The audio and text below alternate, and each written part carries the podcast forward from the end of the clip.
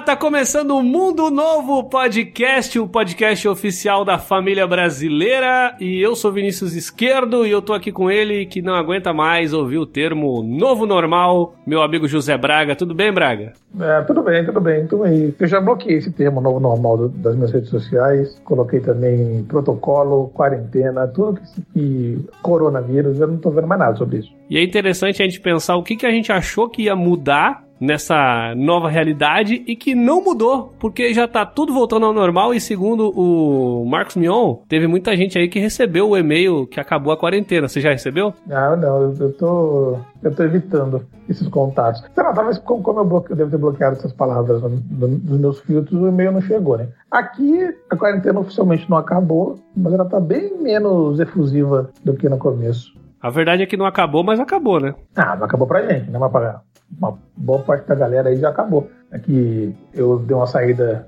é, no meu bairro recentemente e bares lotados, festas rolando, churrasquinho, enfim, a galera tá todo vapor aí, né? E você sabe que acabou uma coisa também que isso, isso mexe de fato com as estruturas da família brasileira, porque depois de 36 anos, o Silvio Santos, bah, oi, você, você, vem pra cá, ele decretou que não tem mais chaves no SBT. É, então, na verdade ele não decretou, né? Mas, infelizmente o Santos não tinha o que fazer, porque. Primeiro, tipo assim, com a notícia que o Chaves não passa mais no SBT, eu, descobri que existe, SBT ainda. Então, cara. É parada que eu não sabia ainda que ainda existia. Assim, mas era a melhor coisa ainda do SBT era o Chaves. Cara, assim. Mas, enfim, enfim é porque sendo SBT, eu não sei qual, qual que é a outra opção, né? Do, do SBT. Mas, pelo que eu entendi, é, foi um problema na Televisa, com os donos do, dos direitos do, da, de todas as produções do, do, Roberto Bolanhos, que eles não renovaram. Eles estão com um problema lá de que, na hora de fazer o rateio da grana, e parece que eles não renovaram com nenhuma emissora da América Latina. Mas tem na Amazon Prime ainda. Não, também não tem não. Não tem mais? Não, eles tiraram também. Não, cara, eu tava vendo Chaves ontem na Amazon Prime. Será que já tiraram? Eu acho que já tiraram. Ah, Pelo menos a informação que eu tinha é que não ia ter. Não, gente, o, não faz isso, o, gente. O único que ia sobrar por enquanto é o YouTube. Não. Que é, ele, é pirata. Não, gente, não faz isso. A Amazon Prime também não, não ia ter mais, não. Não faz isso comigo, cara. Não, eu tô entrando agora, cara. Não faz isso comigo. Eu vejo Chaves todo dia. Chaves e Chapolin todo dia antes de dormir. Tiraram da Amazon Prime, tiraram do Multishow, tiraram, tiraram de vários lugares. Tiraram da Televisa, do canal 3 da Argentina. Não o Chaves. Mas assim, é que, é que você falou que. Cara, não tem mais. Exatamente, Só tem é. aquele Chaves em desenho animado, aquele horrível, aquele desenho É, lento. É, esse aí ficou porque eles já tinham revendido esses direitos para uma produtora americana. Meu Deus. Agora o resto não tem mais, não. Cara, acabou minha vida, cara. Mas você até cortou o que eu ia falar, porque como você falou que você assiste ainda, é, então isso corta o meu argumento. Mas o que eu ia dizer é que, cara, ninguém vê mais Chaves. Eu vejo Chaves, cara. Todo dia antes de dormir. É, um, é o Chaves ou o Chapolin. Não, então, tipo assim, a fala assim, cara, não é possível, acabou Chaves. E eu pensei assim, porra, eu não vejo Chaves tem uns 5 anos, eu. Não, cara, eu vejo. Eu já. Eu, nossa. E eu sei que os episódios são todos repetidos. Eu já sei tudo, mas eu vejo. Eu gosto de ver com de, du- dublagens diferentes. Pra comparar as piadas. Ah, não, isso aí eu nunca não aceito. Pra mim, Chaves é em português. Não, eu vejo em português, mas é porque assim, portu... você tem que entender que tem vários momentos. Se você pegar, tem um momento ali que é mais antigo, que o seu Madruga tava com uma dublagem diferente. Aí Ah, depois remodelaram a dublagem, acho que tentaram atualizar. E aí é- entrou outro dublador pro Chaves, pro Kiko, pro, pro seu Madruga. Aí ficou uma merda. Então eu gosto mais da antiga, da original. Aliás, eu não me lembro, eu, eu esqueci o nome do dublador clássico do seu Madruga. É alguma coisa Machado. É, não me lembro o nome dele. É o mais famoso dublador do seu Madruga. E eu me lembro de ter encontrado com ele uma vez no, na fila do mercado. Olha só. Eu tava no, no mercado. Mas ele tá tava- comprando fiado? Não, ele não é o caso. Inclusive, naquele mercado ali, não é fiado nem passa perto. É, eu, eu trabalhava ali numa região aqui de São Paulo, nobre da cidade, e aí eu tava na fila, assim, É esperando. o Carlos Seide? Não, acho que não. Alguma coisa machada, né? Não? Cara, eu coloquei seu Madruga aqui, apareceu o Carlos Alberto Seide. Seidel, sei lá, Seidel. Sei. Ah, é não. Ah, não, ele mesmo, ele mesmo. Que ele, inclusive, parece um pouco seu Madruga. É, só que careca, né? Careca, sem bigode. Então. E aí eu tava de bobeira na, no, no- no mercado, ali, com meus coisinhas na, na minha cestinha, e eu ouvi uma voz. Eu falei, cara, conheço a voz. Eu conheço a voz, conheço a voz, conheço a voz. Quando eu fui ver, era seu Madruga. E você falou com ele? Ah, não, eu fiquei encabulado, né? Porque não tem esse desprendimento social pra fazer isso. Não queria atrapalhar as compras do rapaz. Cara, o, aproveitando, eu preciso te perguntar, é porque o seu Madruga é o meu personagem favorito do Chaves. Você tem um personagem favorito? Cara, assim, do Chaves, eu acho o seu Madruga muito engraçado. Só que eu gosto da, da Chiquinha. Porque a Chiquinha é a personificação do demônio de uma criança naquele seriado. Então, eu, a, a Chiquinha dentro do Chaves, dentro do, da vila, ela é o, o agente do caos. Ela que faz a bagunça virar ter sentido, entendeu? Ela é caótica, né? É, ela é caótica e evil. Não tem trabalho ruim, senhora. Ruim é ter que trabalhar.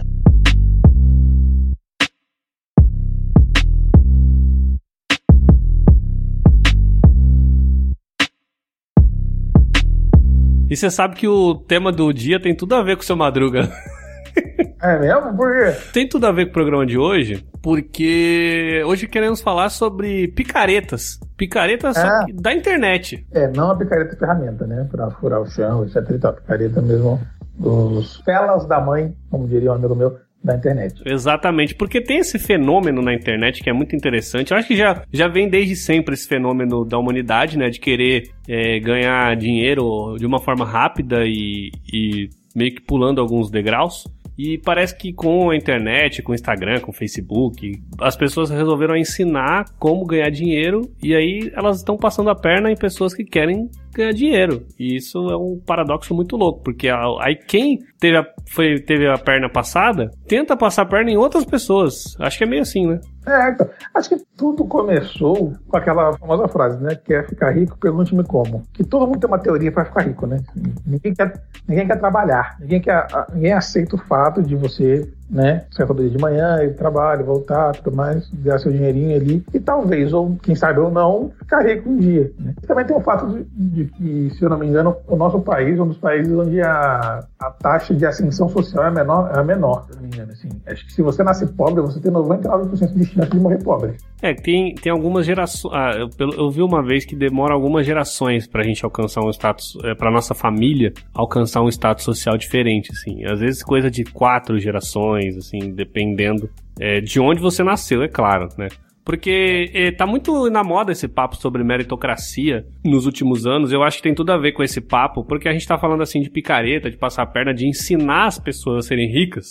Mas eu acho que a gente tem que especificar mais ou menos, porque, por exemplo, é, existem coaches financeiros na internet passando a perna em pessoas. É, existe gente tentando ensinar as pessoas a serem ricas é, utilizando carros de luxo que às vezes nem são delas. E isso cai no imaginário dessas pessoas porque o papo deles é muito aquilo. Todo mundo pode chegar onde eu cheguei. Basta você seguir este caminho aqui que eu vou te vender nesse cursinho aqui de três parcelas ou 12 parcelas de 299 reais. É mais ou menos isso que rola. Aliás, tem, você falou em carros de luxo, que geralmente não é dela. Quem vê gols ou notícias de esportes pelo YouTube tem um ódio em comum, Eu tenho isso. que é de uma certa pessoa que dirige carros de luxo em vários lugares do mundo, dizendo que se você quiser ter a vida que ele tem, né, comprar o curso dele e tudo mais. E certa vez ele fez um vídeo, acho que até ele- hoje ele já até mudou, que ele estava na frente de uma Ferrari. E dava pra perceber no vídeo que ele estava do lado de fora de uma loja de,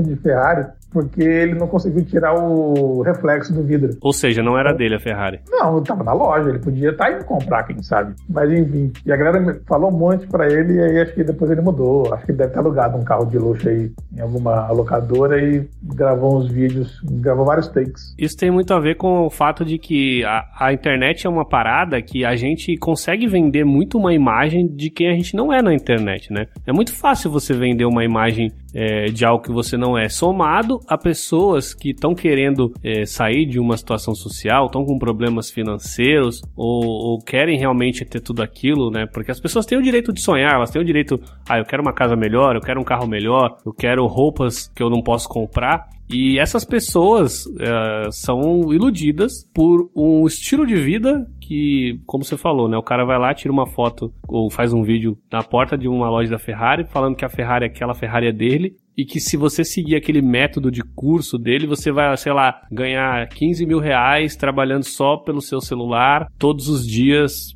sei lá, uma hora por dia.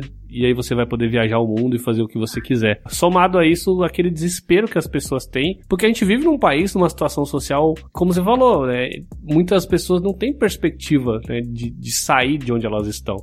E parece muito fácil, né? Aquele discurso do Instagrammer, do cara que, ah, eu, eu, eu, consigo tanto, todo 800 reais por dia só fazendo isso aqui. E aí no fim do mês dá não sei quantos, ah, 30 mil reais, não sei o quê. E aí, tipo, é muito sedutor, né? Ah, então, é, então por isso que eu acho que é, é o cúmulo da, da picaretagem, na real, né?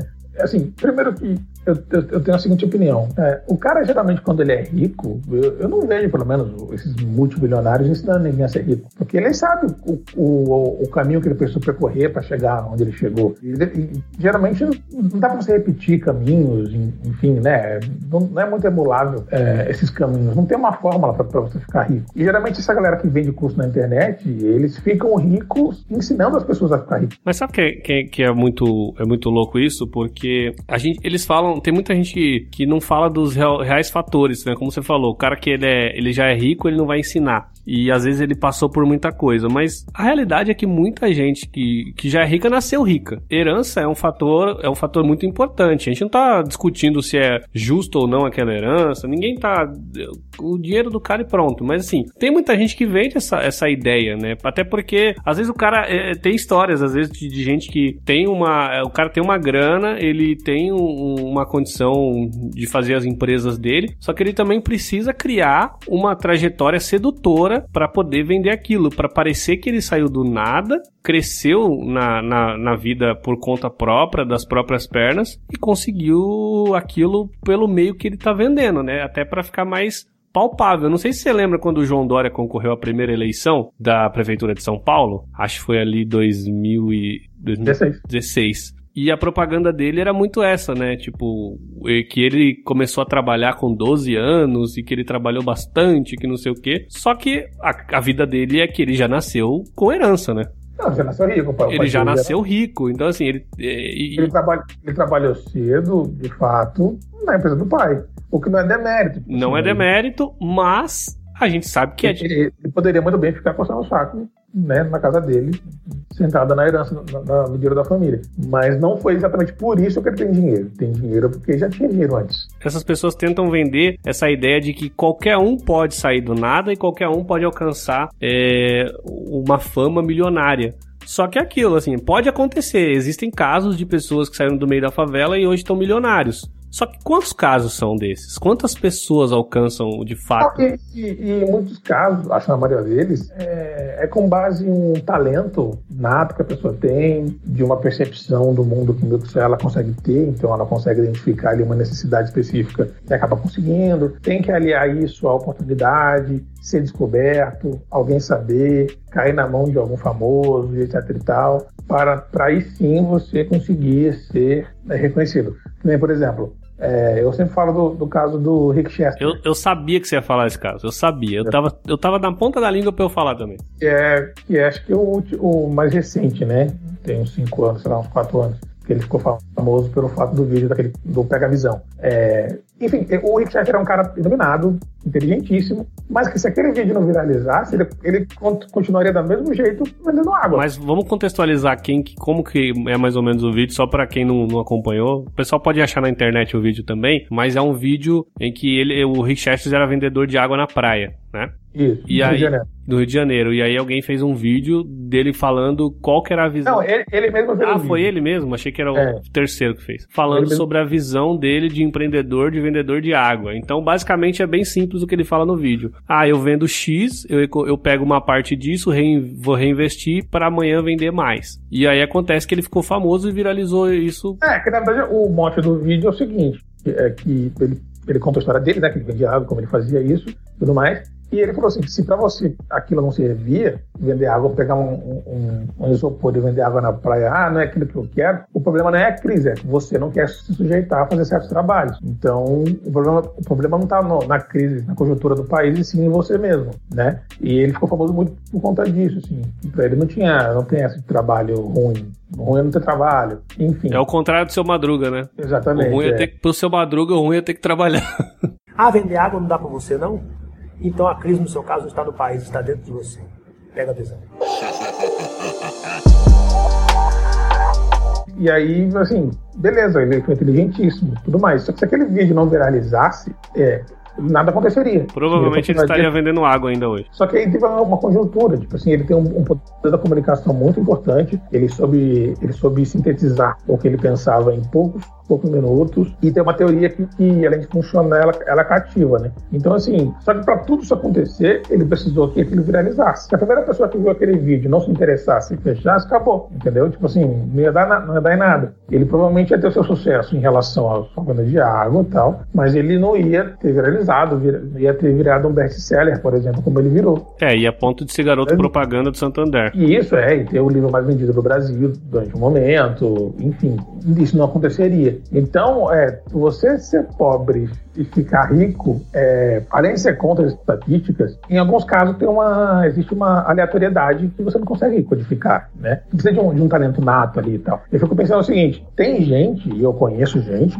que nasceu rico, nasceu lá, tem, uma, tem sua herança, tem, seu pai tem dono de empresa, não tem nenhum talento específico, não é nada, não é nenhum prodígio e tudo mais, só aprendeu ali como manter a empresa do, da família, e continua rico até o resto da vida. Se você nasce com essa característica sendo pobre, não, não, não há nenhuma, não há nenhuma é, probabilidade que te encoraja que, que você vai ficar rico. E aí, nesse vácuo de oportunidade e tudo mais, você, entra essa galera que fala assim: não, é só você fazer isso aqui, ó. Você consegue. Ah, é só você se dedicar mais. Tem uma, uma questão é, dessa venda desse sonho é, de, de, ficar rico que, assim, é, beira muito a questão da fé, né? Da, da, religião, em alguns casos, assim. Se não deu certo é porque você não fez direito, é porque você não acreditou. E aí isso cai sobre a culpa sobre a própria pessoa, né? Exatamente. Porque é uma parada muito. Isso que eu acho que é o mais criminoso nisso. Eu acho que não tem nenhum problema se você, de forma honesta, vender um, um método e falar, ó, oh, gente, eu fiz esse método.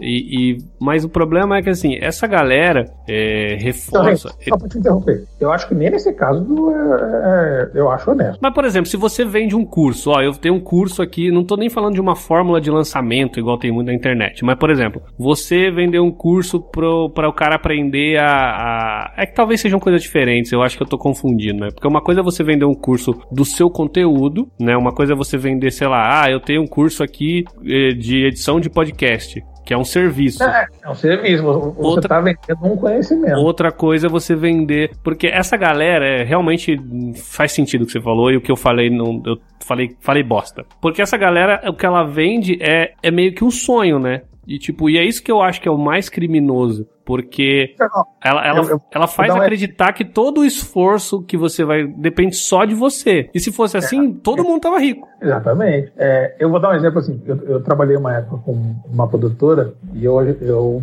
é, produzia é, rapper, rapper, enfim, nós tínhamos um estúdio. Em um momento específico, é, me foi oferecido assim, pô, por que você não faz um master, masterclass pro, pro rapper que você você trabalha tal, é, para que ele ensine as pessoas a ser um MC de sucesso, né? Ensina a galera a fazer rima e tudo mais tal, e, e tem o sucesso que ele tem. E aí eu me lembro que eu falei assim, cara, não, porque seria desonesto, porque não, não tem como fazer isso. É, não tem como você ensinar uma pessoa a trilhar um caminho de sucesso se o sucesso não depende só dela. Tem uma conjuntura ali naquele momento, tem uma oportunidade que se abriu. Isso não é codificado, saca? Tipo. Mas, por exemplo, porque assim. Você não tem passos que você vai fazer. Isso que eu ia te perguntar, porque uma coisa é você ser rapper. Eu, eu não conheço, eu conheço um pouco desse mundo por conta da, da, amizade que eu tenho com você, mas eu não sou muito. Conheço, não, não é muito da minha gama de conhecimento. Mas é muito diferente você ser um artista, você aprender.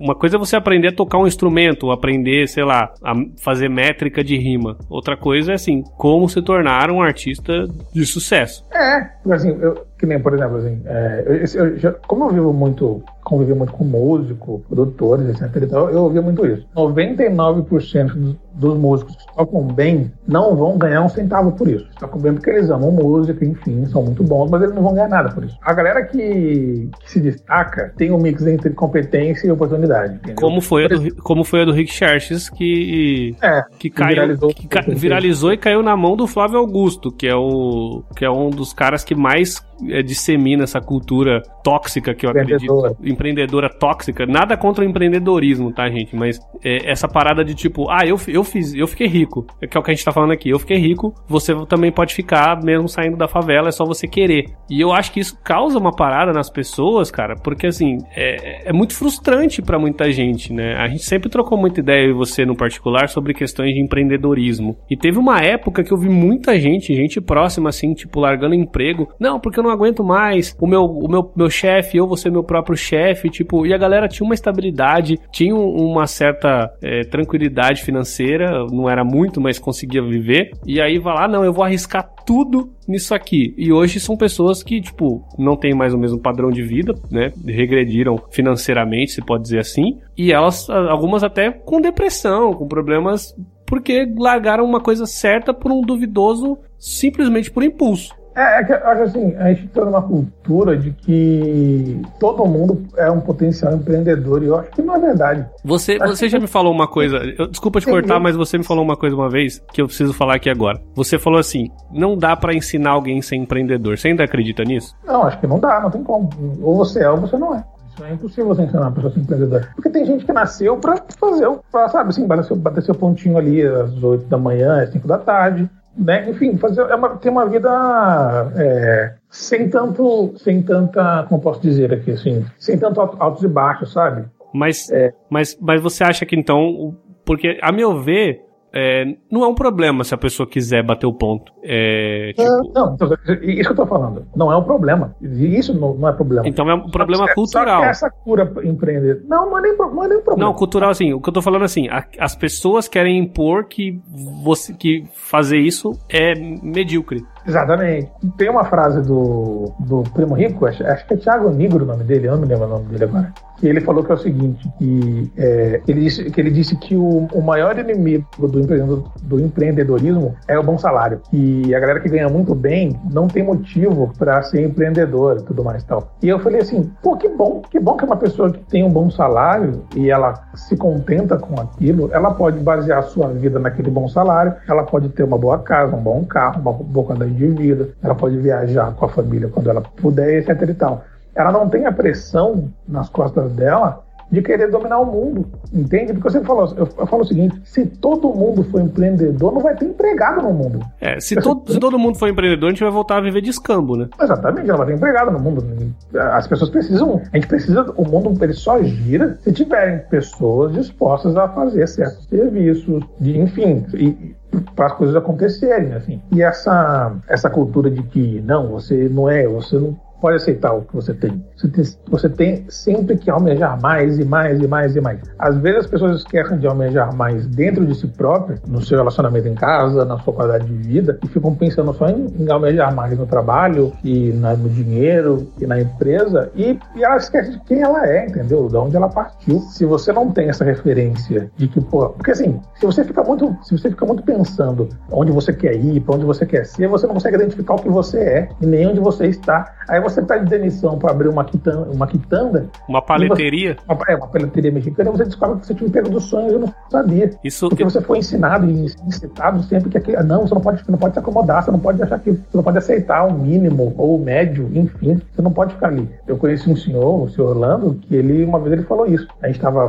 conversando, eu e uns amigos, e aí é, a gente tava conversando, sei lá, tava jogando conversa fora, e ele veio a gente conversando, não, porque a gente quer ir pra lá, eu, eu, eu fechei tantos tal, tal contrato esse mês, não sei o que lá, quero fazer isso, quero fazer aquilo. E aí, uma aí ele, ele pegou, ele pegou falou bem assim, cara, eu tô vendo vocês aí conversando, tudo animadão e tal, mas vocês têm noção de onde vocês estão, de quem vocês são, de qual é a, a sua, quais, quais são as suas vontades do- no momento? Porque ele aí a história de vida dele, tipo assim, ele era um eletricista, trabalhava numa empresa, tinha um carrinho ali, ele, tinha- ele tinha um carrinho velho, um, um paliozinho 2002, e a vida dele tinha uma casa própria dele, tinha a mulher, os filhos. Ele falou que a vida dele era, era que era. Você ia trabalhar segunda-feira, voltava todo, todo dia, seis da tarde, trabalhava a semana inteira, final de semana ele jogava, jogava futebol de manhã, saía com a esposa pro shopping à tarde, domingo ficava descansando, via futebol na televisão e essa era a vida dele. Ele falou assim: e eu sou completamente feliz da, da minha vida. Porque se você fica pensando muito de onde você quer chegar, você não tem noção de onde você está. Porque ninguém ensina pra gente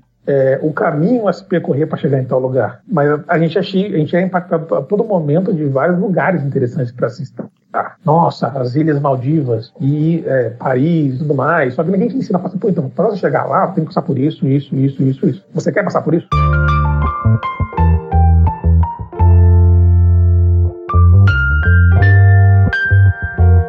É, porque o, o é, essa, essa, esse discurso do empreendedor, do fique rico rápido, essa parada, ele, ele tem uma.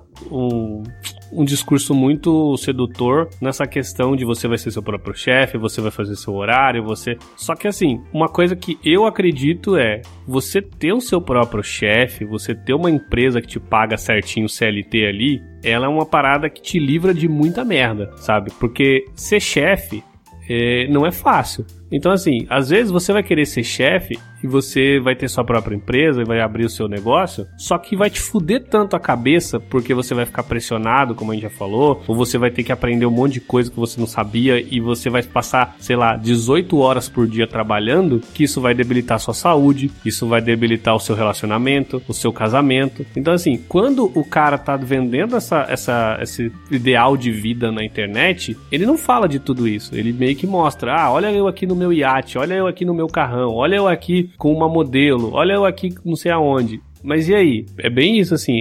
E eu acho que ter uma vida mais simples é, é uma escolha de cada um ou não. O meu, o meu ódio com esses discursos é que, tipo, jogar no peso de cada pessoa o fracasso por ela não se tornar, sei lá, um Flávio Augusto, um Bill Gates, como se, a, se todo mundo no planeta tivesse Elon ter, um Elon Musk. Como se todo mundo tivesse que ter esse ideal. E aí, quem não tem, porque essa galera é meio que assim, rola um clubinho entre eles, né? Ai, a gente aqui, olha, eu li o livro aqui, Como Fazer Amigos e Influenciar Pessoas, eu li não sei o que, não sei o que lá, eu li o livro do, do Pai Rico, Pai Pobre, ah, aquele cara não leu, olha só, como, tipo, e rola um clubinho da galera que, tipo, ah não, mas ele não, não quer ser rico, ele não quer empreender, ele só quer trabalhar ali das 8 às, às 5 da tarde e viver essa vidinha mais ou menos. É, o que não é mais ou menos, é uma vida interessante de se sabe aproveitar e tudo mais. Tem um, um, um pensamento que diz, inclusive, que é interessantíssimo para o governo que, essa cultura empreendedora se espalhe pelo país. Porque se você se declara um empreendedor, você sai da coluna de, de desemprego, né? Porque, assim, quando você tem o senso de, de desemprego no país, você tem a galera que,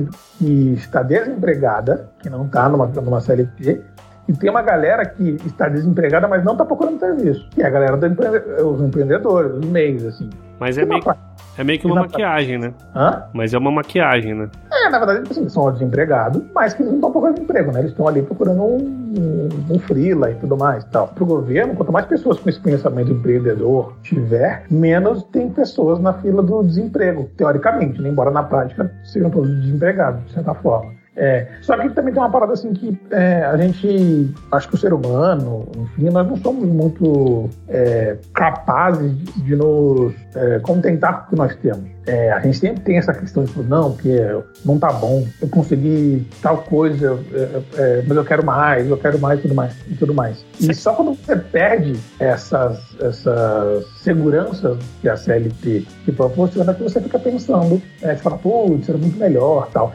Um, uma coisa que, para quem não sabe, eu larguei a CLT há muitos anos, tem mais de 10 anos, é, que, eu não, que eu não sou CLT. Eu caí nesse conto, mas embora eu não, não, não, não me arrependa, tipo assim, eu não caí nesse conto porque eu queria ser milionário, etc e tal. É que eu só descobri muito cedo que eu não me dou bem tendo um chefe e tal ali, um trabalho das 8 às 5 e tudo mais. Eu não, eu não funciono assim. É, mas sabe uma coisa que eu tenho saudade de trabalhar de CLT, hum. é que quando eu bati meu ponto, seis da tarde, eu não, eu não pensava mais nada sobre o trabalho. Tem isso também. Eu bati meu ponto, a minha cabeça mudava. Eu pensava sobre outras coisas, sobre o que eu ia fazer à noite e tudo mais e tal. Hoje em dia, e desde que eu passei a trabalhar por conta e tudo mais, cara, já acordei de madrugada, puta, que fazer isso aqui. E acordei, fiz um café e fui pro notebook escrever. Mas você acha, mas você acha que é uma parada meio de geração, assim, tipo porque a sensação que passa é. Eu tô falando isso de, de do Instituto Meu Cu de, de de dados, né? Tô falando num achismo gigantesco. A sensação que passa é que cada vez mais, quanto mais gerações vão surgindo no planeta, a gente é mais imediatista e a gente quer tudo para ontem e a gente tem menos paciência. Então, assim, a sensação que dá é vamos trabalhar aqui pra caralho se fuder pra gente conseguir. Uma coisa que me irrita, essa porra de ah, eu tenho que ser milionário antes dos 30 anos. Ah, eu tenho que ter meu primeiro milhão antes dos 30 anos, assim, tipo, e, e a gente quer. Olha, eu vou falar que eu não conheço ninguém que pense, sei lá, que tem esse problema. Entendeu? Não, é, é mas eu, eu vejo muitos coaches, assim, essa galera financeira jogando isso, assim, tipo, ah, porque a gente tem que conseguir isso. E é o que você falou, de não aproveitar também o que a gente tem agora. Porque eu já tive experiências pessoais em que eu queria muito uma coisa. Por exemplo, imagina que você quer um carro. Ah, eu quero um carro. Aí você vai lá, trabalha, trabalha e consegue o seu carro. Legal. Mas assim, se você não souber aproveitar aquilo, se você não souber curtir também aquela conquista, aquele momento, daqui um mês você não tá ligando mais por aquele carro ou para aquilo que você conseguiu. E aí você vai estar tá pensando em uma outra parada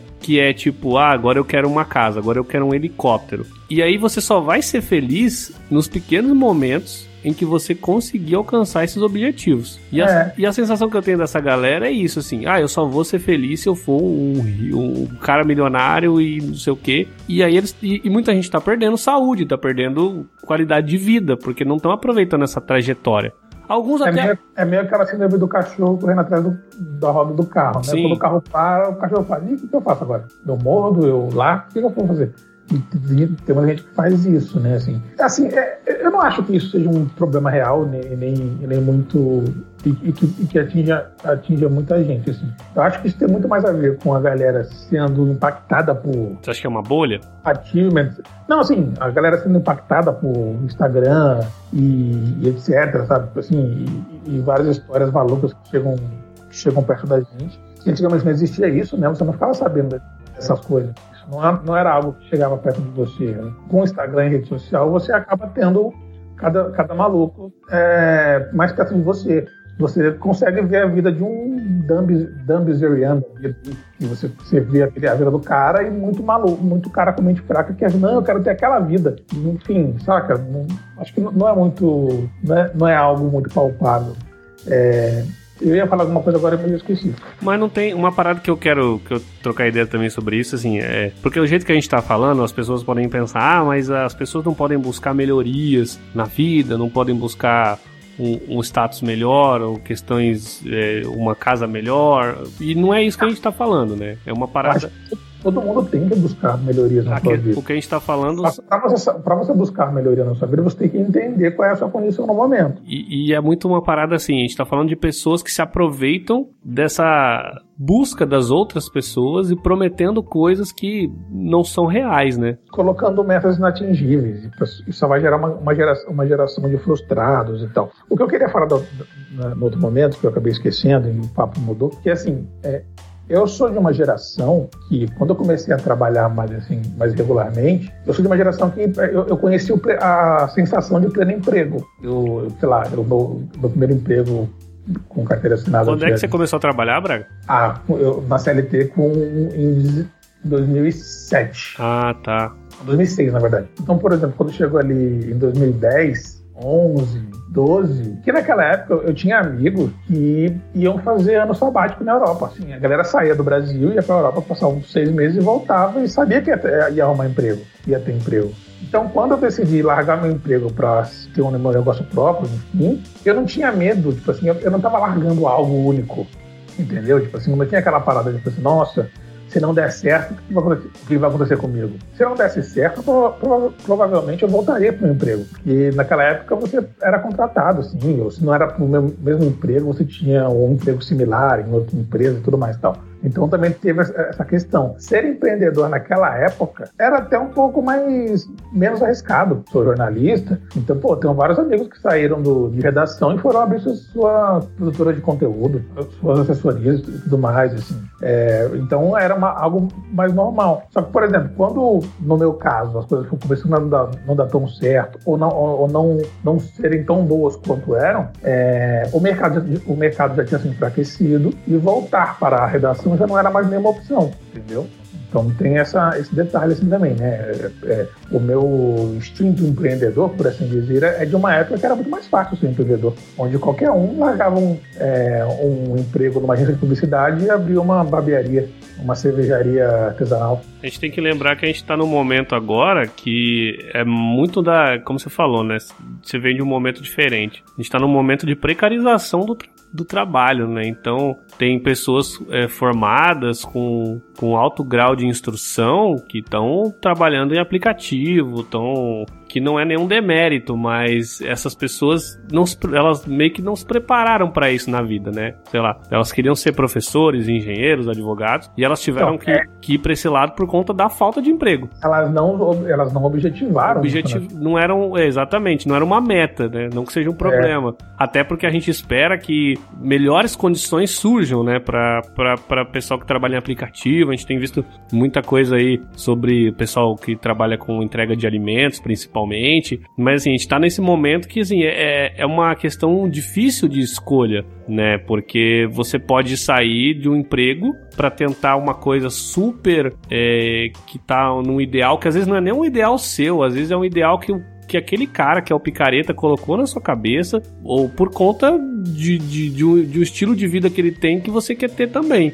E aí você acaba fazendo, metendo os pés pelas mãos. Bom, e para finalizar o papo, é importante, importante dizer, para que a gente não fique se a gente nós não nos cobremos tanto assim, para que não role aquelas comparações com aquelas outras pessoas, tipo, ah, pô, eu tenho 30 anos e não, e não consegui a metade do que fulano de tal conseguiu com 30. Esse tipo de comparação você você não consegue fazer, porque nem todo mundo tem a mesma história, a mesma, a mesma trajetória o que uma pessoa fez para conseguir conseguiu é, não passou pelas mesmas, pelas mesmas coisas e obstáculos que você passou. Então, assim, tirar esse peso de você vai fazer você entender mais a sua realidade e te ajudar a aceitar melhor e, e projetar uma, uma melhora do que da sua situação para um futuro. Eu acho que é isso. Bom, dito isso, bora para as dicas. Vamos.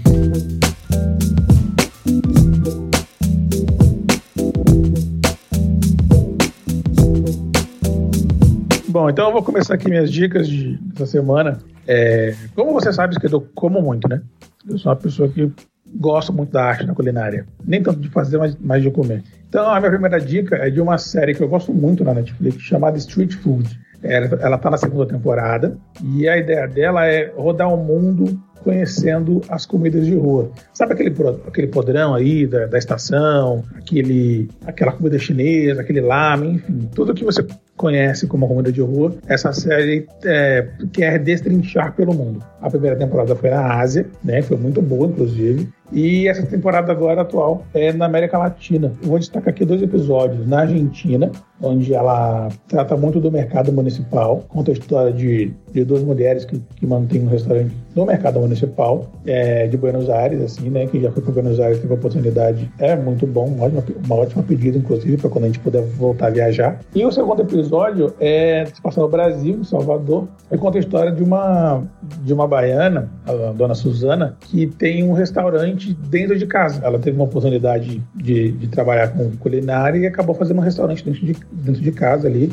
É, o, o, prato principal dela é moqueca, moqueca baiana, e conta a história tanto dela quanto da, das argentinas, e eles vão costurando as histórias em cada episódio com um roteiro bem bacana, uma fotografia muito boa. E a minha, a minha primeira indicação de hoje. A minha segunda indicação ela já é mais antiga, é da série Hip Hop Evolution, também da Netflix, que é para quem gosta mais de música, quer consumir uma cultura diferente da nossa que a Hip Hop Evolution trata é, localmente das diferenças do rap americano. A gente que consome o rap americano aqui no Brasil, a gente não faz muita distinção. A gente não tem noção das características do rap da costa leste ou da costa oeste americana, do norte ou do sul. E nessa, nessa série você acaba entendendo os localismos de cada letra, os movimentos que surgiram em cada cidade, né? Então é uma boa, boa chance de a gente passar a entender muito daquilo que a gente consome no, nos rádios, no Spotify, por exemplo. É uma ótima pedida, então. Então essas foram as minhas dicas dessa semana. Bom, eu tenho uma dica só hoje, que é um filme da Amazon Prime, Devastator, perdão, The Vast of Night, que em português seria Vastidão da Noite. É o primeiro filme de um diretor chamado Andrew Patterson. E esse filme entrou no catálogo da Amazon Prime porque ele ganhou o prêmio de melhor narrativa de audiência no Festival de Sundance de 2019. E esse filme é muito legal porque ele é um thriller de ficção científica. Ele lembra muito, além da imaginação, né, o Twilight Zone. Ele tem uma pegada ali também, é, alguns elementos que me lembram um pouco o Arquivo X, que é uma coisa que eu adoro. E o que, que acontece? Esse filme se passa nos anos 50, ali no Novo México, e é uma noite, creio que de sexta-feira, ali que tá rolando um jogo de basquete numa cidade pequena entre as escolas da região. E é um jogo muito importante, a cidade toda tá lá. E no momento que tá rolando aquilo, tem algumas coisas estranhas acontecendo na cidade e tem um cara que ele é radialista. Né? Isso me chamou muita atenção também, sou, sou radialista. E o filme tem muitos desses elementos sonoros tal. Inclusive, em alguns momentos, o filme fica com a tela preta e você acompanha somente por áudio. Então lembra muitas vezes um audiodrama. Mas o que acontece? Esse radialista tá no ar e começa a tocar uns sons estranhos na frequência do rádio das pessoas que estão ouvindo o rádio naquele momento. E aí ele fala pro, pro pessoal que tá ouvindo, né? Ele avisa quem quiser ligar pra rádio e comentar sobre o que tá rolando, se conhece aquele som. E aí um cara entra no ar falando coisas muito estranhas estranhas e aí que entra a parte de ficção científica, porque no momento é, é, muito assustador o que aquele, aquele personagem tá falando, que ele já viveu aquela experiência de ouvir aquele som, e meio que a gente não sabe o que pode ser aquilo. E aí esse personagem fica muito intrigado e ele vai investigar na cidade pessoas que estão correlacionadas com aquilo de acordo com as pistas que ele recebe desse homem. Então ele vai conversar com pessoas que tiveram contato com tudo que tem a ver com aquele som, e aí isso vai se descobrindo um thriller de ficção ficção científica que é bem cabuloso, tem umas atuações muito boas, assim. E o que eu achei mais legal, que me chamou a atenção no começo do filme, é que tem um diálogo de quase 20 minutos entre os personagens enquanto eles andam pela cidade. E meio que a câmera vai acompanhando, assim. Então dá a impressão de ser um plano sequência é, durante 20 minutos que eles estão conversando e tem diálogo com várias pessoas. Então é, é meio diferente do que eu tô acostumado a ver, mas eu achei bem legal. E é, fica a minha dica aí. O pessoal tem elogiado bastante. Eu vi muita gente na internet com críticas muito positivas ao filme. E o que é legal é que assim, ele tem. Ele parece ser um conto, assim, meio. Ele lembra muito Lovecraft, lembra muito uma pegada meio pulp, umas, uma pegada meio revista pulp, sabe? Tipo. E eu curto essas paradas, eu fico meio arrepiado, assim. É, é muito legal esse filme porque ele é uma homenagem muito boa aos thrillers de ficção científica, então fica a minha dica aí, Vest of Night da Amazon Prime. Então fica a minha dica aí. Beleza. Valeu, Braga. Valeu. Tamo junto então, até a próxima. Ah, lembrando, é, o nosso contato, a gente tem os nossos Instagrams, né? O meu é arroba Vino Esquerdo, o seu é? José Braga 89. José Braga 89, eu sempre esqueço. E tem o arroba Lado Esquerdo, que é a, a produtora de podcast que produz o Mundo Novo que aí você pode mandar mensagem lá, sugestão de pauta, ou refutar nossas opiniões aqui, ou simplesmente trocar uma ideia sobre podcast. Então, arroba lado esquerdo no Instagram, beleza? Beleza. Valeu, Bragueta. Valeu. Falou, até a próxima.